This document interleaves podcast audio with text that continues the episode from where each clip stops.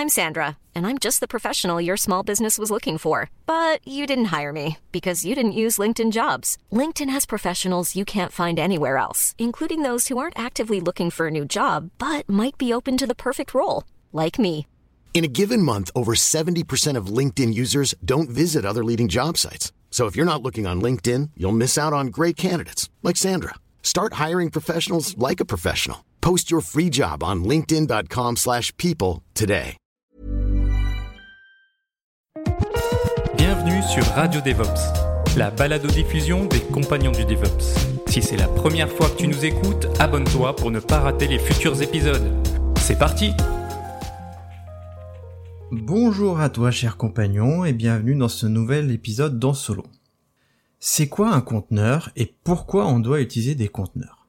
Alors ça, c'est une question qui m'a été posée par Mamadou Massour Diop et en fait, il voudrait que je parle plus généralement de Kubernetes, d'Amazon Web Services et de Docker.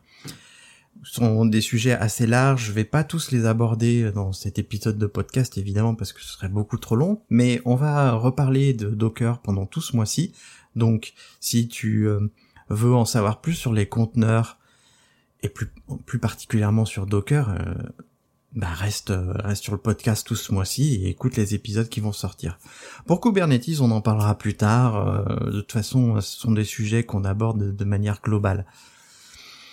Alors, si tu n'es pas encore abonné ou si tu me découvres sur YouTube, eh ben écoute, abonne-toi à la chaîne ou abonne-toi au podcast. Tu le trouveras sur toutes les applications de podcast. Euh, et sur YouTube, je fais des vidéos aussi régulièrement. Alors, on peut se poser la question de savoir ce que c'est un conteneur. Mais avant de se poser la question de ce que c'est un conteneur, moi je vais pas vous expliquer les différences entre les VM, les conteneurs et ce genre de choses. Non, non, il y a plein de gens qui le font. Je vais vous parler de mon expérience personnelle, pourquoi j'en suis venu au conteneur et qu'est-ce qui m'a plu dans les conteneurs et pourquoi dès que euh, Solomon Ike a fait sa présentation en 2013 de ce qu'était Docker, j'ai vraiment fait le pas sur euh, bah, sur les conteneurs et en particulier Docker. Alors il faut savoir que moi j'ai géré beaucoup d'applications. Euh, à l'époque j'étais gestionnaire d'applications et j'avais déjà pas mal de soucis, comme notamment sur des serveurs, à chaque fois qu'on installait une application, une nouvelle application qui, par exemple, je prends l'exemple d'une application PHP, à chaque fois qu'on installait une nouvelle version d'une application qui nécessitait une version différente de PHP, eh ben, il fallait installer PHP version 6, version 5, version 7. Bon, à l'époque, il n'y avait pas de version 7, mais aujourd'hui, ce serait la version 7. Et eh ben en fait, on a beaucoup de versions de PHP qui euh, sont sur le même serveur, qui sont pas forcément compatibles.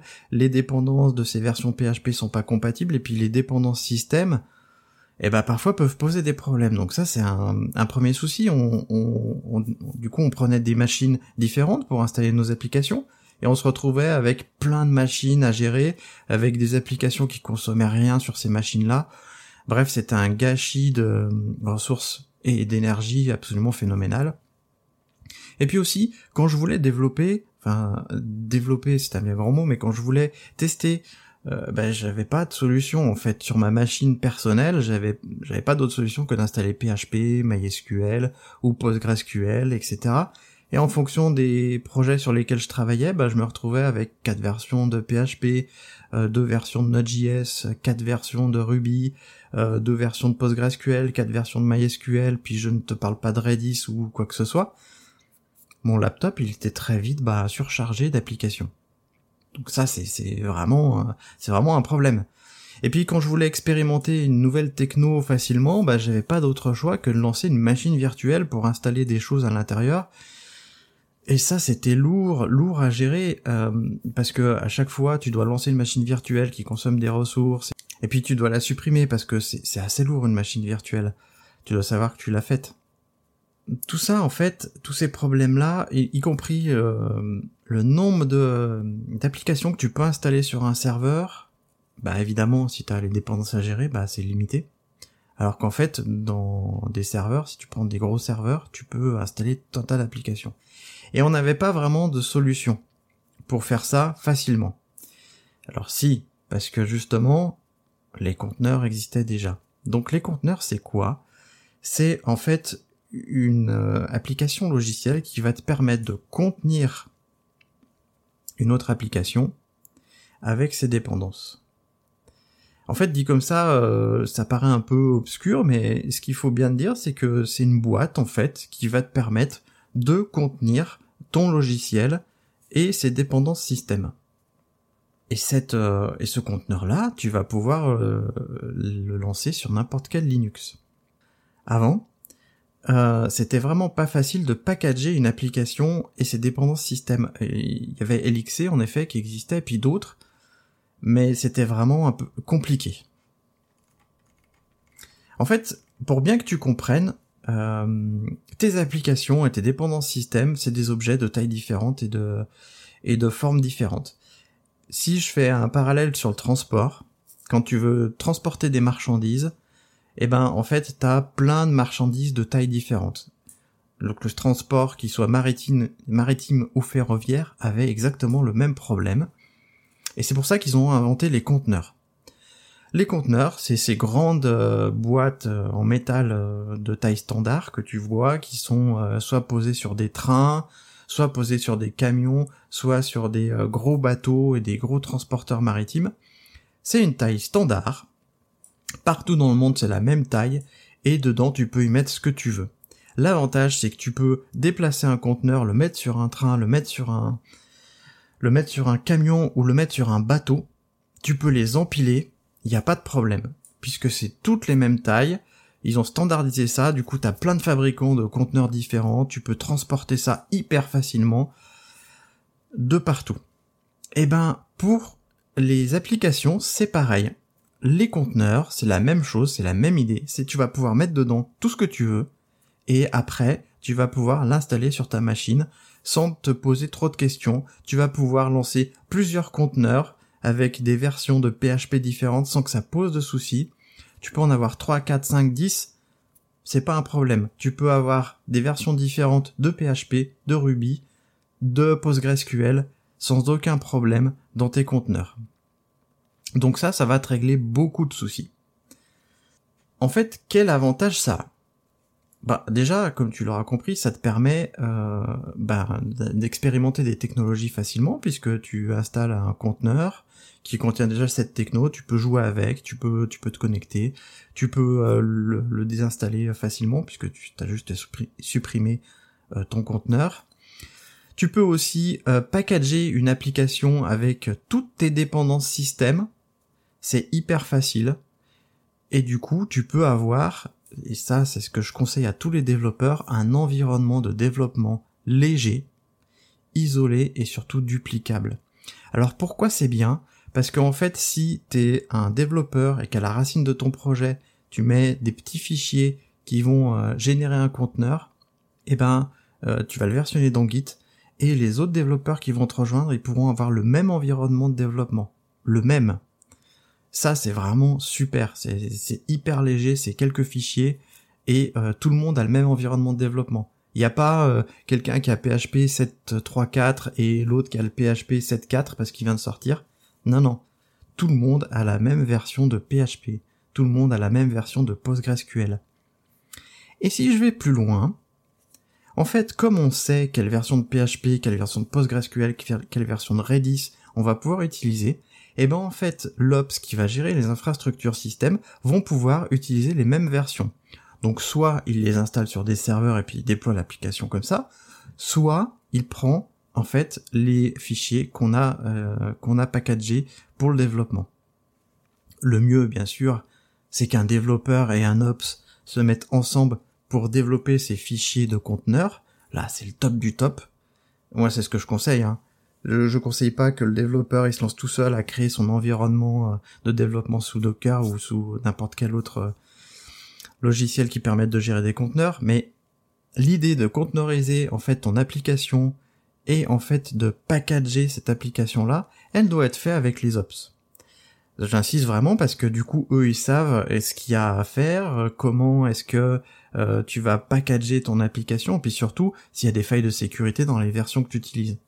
C'est pour ça que du coup, il va falloir que tu partages et que tu échanges avec eux, si t'es dev, et que si t'es ops, tu laisses pas les devs tout seuls avec leur euh, conteneur. Parce que sinon, tu vas voir arriver sur ta production des conteneurs qui ont été packagés, on sait pas trop comment. Un autre avantage non négligeable des conteneurs, c'est que en fait, ce qu'il faut bien comprendre, c'est que les applications qui tournent dans le conteneur, donc les processus systèmes qui vont tourner dans le conteneur, en fait seront isolés complètement. C'est-à-dire que ce qui se trouve dans le conteneur reste dans le conteneur. C'est un peu comme un secret, tu vois, quand on va dans un bar le soir, euh, ce qu'on se raconte, ça reste autour de la table en théorie, ça sort pas. Le conteneur c'est pareil. C'est-à-dire que ce qui se trouve dans un conteneur va pas pouvoir aller déborder sur un autre conteneur. Et ça, c'est vraiment super important parce que tu peux, comme ça, lancer euh, plusieurs conteneurs sur un serveur et tes applications qui sont dedans vont pas se voir les unes des autres.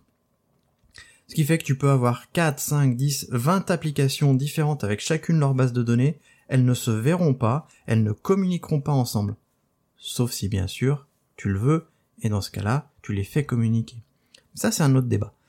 L'idée, c'est que ton application, euh, ton logiciel que tu lances dans ton conteneur, il va pas déborder et il va rester dans le conteneur.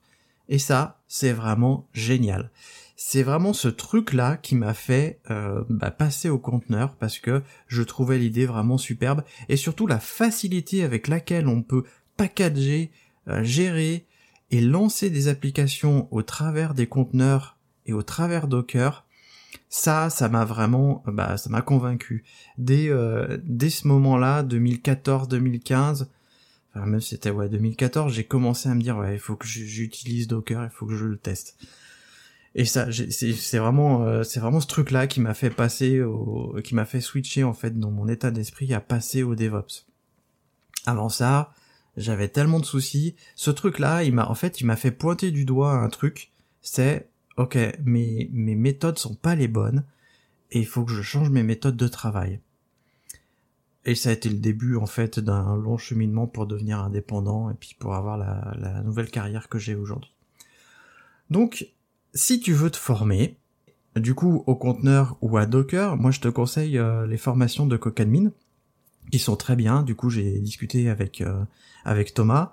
Euh, ça fera un épisode d'interview justement qui va sortir ce mois-ci. Et en fait, pour tous les, pour toutes les personnes qui suivent la chaîne, il nous a fait une réduction de 20%. Donc tu trouveras le lien pour aller voir ses, euh, formations. Il a deux formations qui sont très bien, mais je te conseille la formation Docker pour le coup parce que comme il en a fait une très bien, je vais pas en faire une tout de suite, puis je vais me concentrer sur d'autres types de formations. Donc tu trouveras le lien en description. Et avec le lien, tu auras 20% de réduction sur ces formations. Donc merci à Thomas pour, euh, pour ce petit cadeau. Du coup, moi, je te dis euh, à très bientôt. Et euh, dans le dans l'épisode de Radio DevOps de ce mois-ci, on va parler justement des conteneurs et jusqu'où on peut aller conteneuriser les applications. Et euh, je ferai probablement un épisode solo sur Docker en particulier et son histoire et ce que c'est et pourquoi on l'utilise. Merci d'avoir écouté Radio DevOps. N'oublie pas de noter l'épisode, plus la note sera élevée et plus il sera mis en avant dans les applications. Tu peux aussi le partager, ça nous aidera à le diffuser et à rendre le mouvement plus visible. Si tu as envie de discuter du mouvement, alors rejoins-nous dans la communauté des compagnons du DevOps. À bientôt La balado-diffusion des compagnons du DevOps est produite par l'Hydra.